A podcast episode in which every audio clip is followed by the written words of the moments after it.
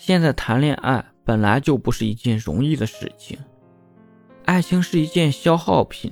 要有足够多的喜欢，才足以撑过后期漫长的磨合。爱从来都不是一帆风顺的，就好比每次吵架，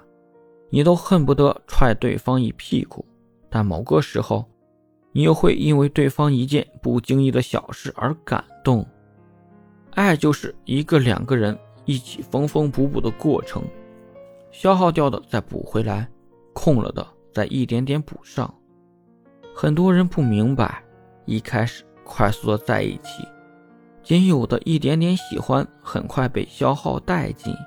然后又快速的分手。到头来说羡慕能够一起牵手很多年的伴侣，你觉得是你遇不到对的人？这世界上从来都没有百分之百对的人，每个人都是独立的个体。换句话说，